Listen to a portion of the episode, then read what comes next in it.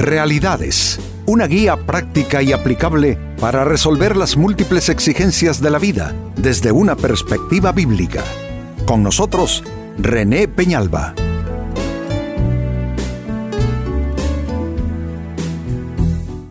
Amigos de Realidades, sean todos bienvenidos. Para esta fecha nuestro tema, cuídate de dar tu amistad a quien no debes.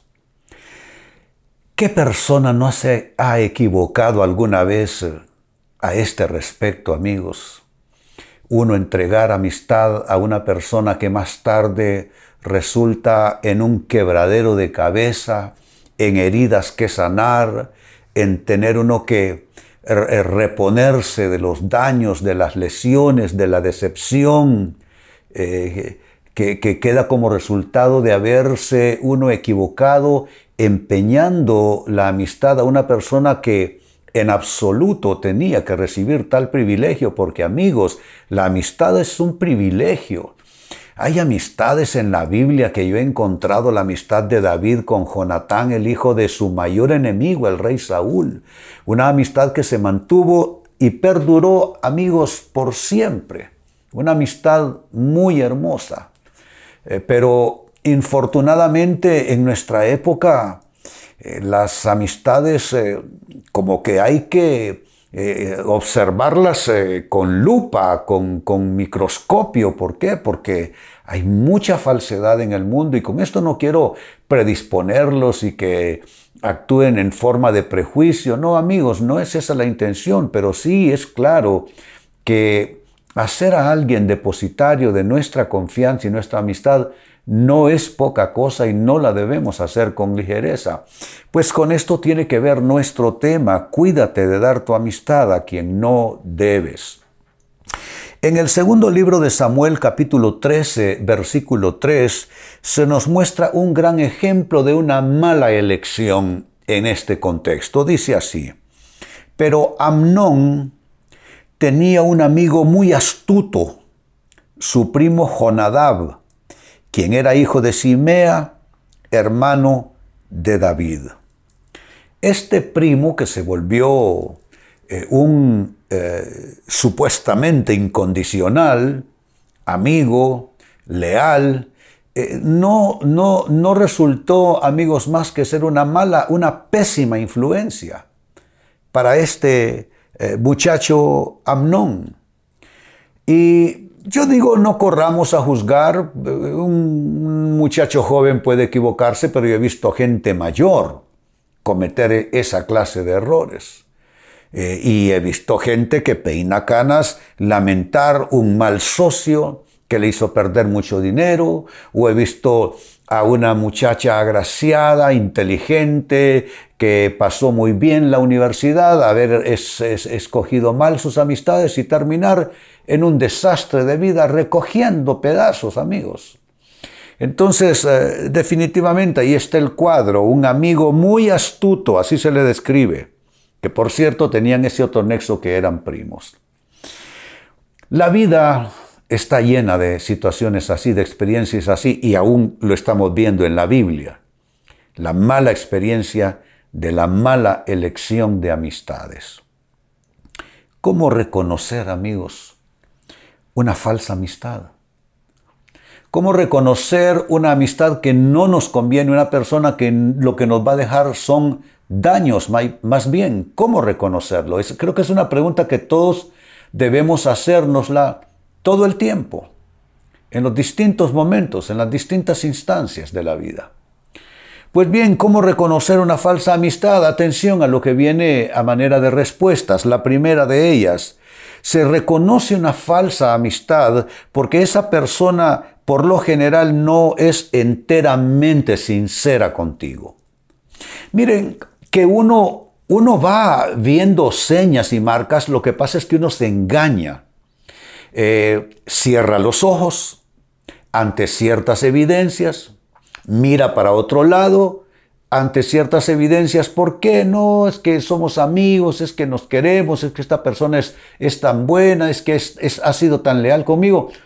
Pero si ahí están las señas, ahí están las marcas, pero dejamos de verla. La persona no es enteramente sincera con, contigo.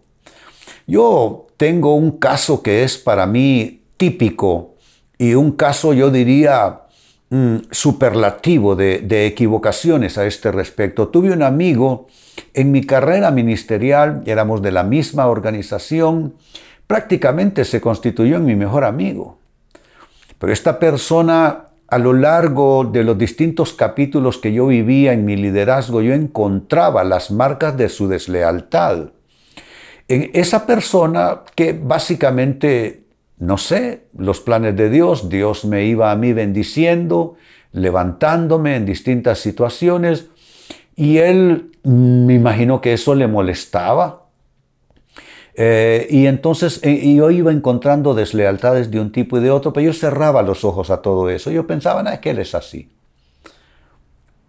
Lo, lo, último fue una cosa descomunal, una muy mala acción que me, afectó incluso eh, de manera familiar, hasta que yo dije, no, esto, esto ya no puede ser así.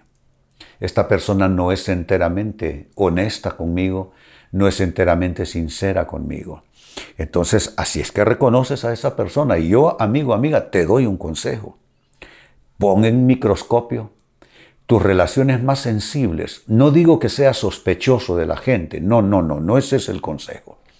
Pero te digo, ponle un microscopio a una persona que quizá ya te está dando muestras que no está enteramente contigo. Miren, yo cuando alguien, amigos, cuando alguien no está conmigo, digo, ¿para qué me voy a, ¿para qué me voy a engañar?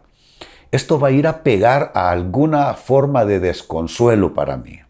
Así es que esta es la primera eh, forma de reconocer a una falsa amistad. Esa persona no es enteramente sincera contigo. Segunda eh, evidencia, segunda marca. Esa persona te malaconseja. Yo, y, lo lamenté toda la vida, yo tenía un asistente pastoral que era como un Jonatán y yo como el David suyo. Con este eh, amigo levantamos una iglesia tremenda y él metió el hombro. Y por los malos consejos de esta otra persona, que se le metió que había que moverlo a otra ciudad, a este. Yo no advertí que lo que quería era irse haciendo campo él al lado mío. Insistió, insistió en las reuniones de directivos, insistió hasta que yo fui cediendo y al final, eh, como yo estaba en una posición de autoridad, básicamente era difícil ir contra mi, mi palabra, mi sugerencia, mi opinión, y ese pastor se movió a otra ciudad. Él quedó resentido conmigo y con razón. Dios lo bendijo ahí donde estaba, pero yo siento que yo desconozco los planes de Dios, pero yo al menos reconozco que yo tomé una decisión e impulsé una decisión movido por la opinión malintencionada de otra persona. Entonces yo, amigos, no solo les hablo a Biblia abierta, les hablo a vida abierta y les cuento algunas de las incidencias de mis experiencias para que se den cuenta que hay personas que te están mal aconsejando o te pueden mal aconsejar y con esas personas tú no puedes contar porque esa mala influencia te va a pesar al final, te va a pesar al final. Porque puede ser usarte como instrumento eh, eh, por, para perjudicar a alguien. Quizá no es a ti a quien quieren perjudicar, pero a lo mejor quieren, quieren apartarte de alguien y entonces te van a, hacer ver los defectos de, esa otra persona porque quieren apartar a esa persona de ti. Es que así es como trabaja todo esto. Entonces, si ya tú encuentras en, en el haber de tus relaciones significativas alguien que evidentemente los consejos que te está dando no son buenos, creo que llega el momento de que tú comiences a a balancear esa relación. No digo que eches a esa persona de tu vida, de tu mundo de relaciones, pero digo que tienes que comenzar a tener cuidado y quizá no asignarle todos los privilegios que le asignas en esa relación.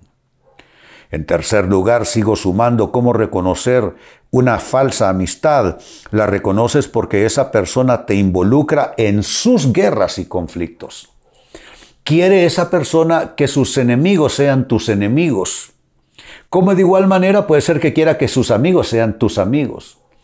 Yo, yo creo en amistades, pero yo no creo en amistades exclusivas. Yo creo que uno tiene amigos en distintos, eh, se puede decir, en distintos niveles. Están los amigos con los que uno creció, que yo todavía cuento con amistad de algunos de ellos. Están los amigos que son colegas de la misma actividad de vida de uno. Están incluso algunos familiares que están en esa categoría de amigos también. En fin, hay distintas categorías. Pero cuando una persona tan en exclusiva se, se apodera de ti y de esa amistad y te lleva al plano de involucrarte en sus guerras, en sus conflictos, de tal manera que con quien esa persona tiene guerra, tú tienes que estar en guerra también. Eh, con la persona con quien tienes conflicto, tú tienes que enemistarte también. A mí eso no me parece sano y no me parece justo. Yo creo que, pues yo puedo tener problemas con una persona y no significa que los míos, el círculo que me rodea, tengan problemas con esa misma persona. Entonces eh, ahí está donde mm, eh, entra en un, tema ahí de, absorción, ¿no?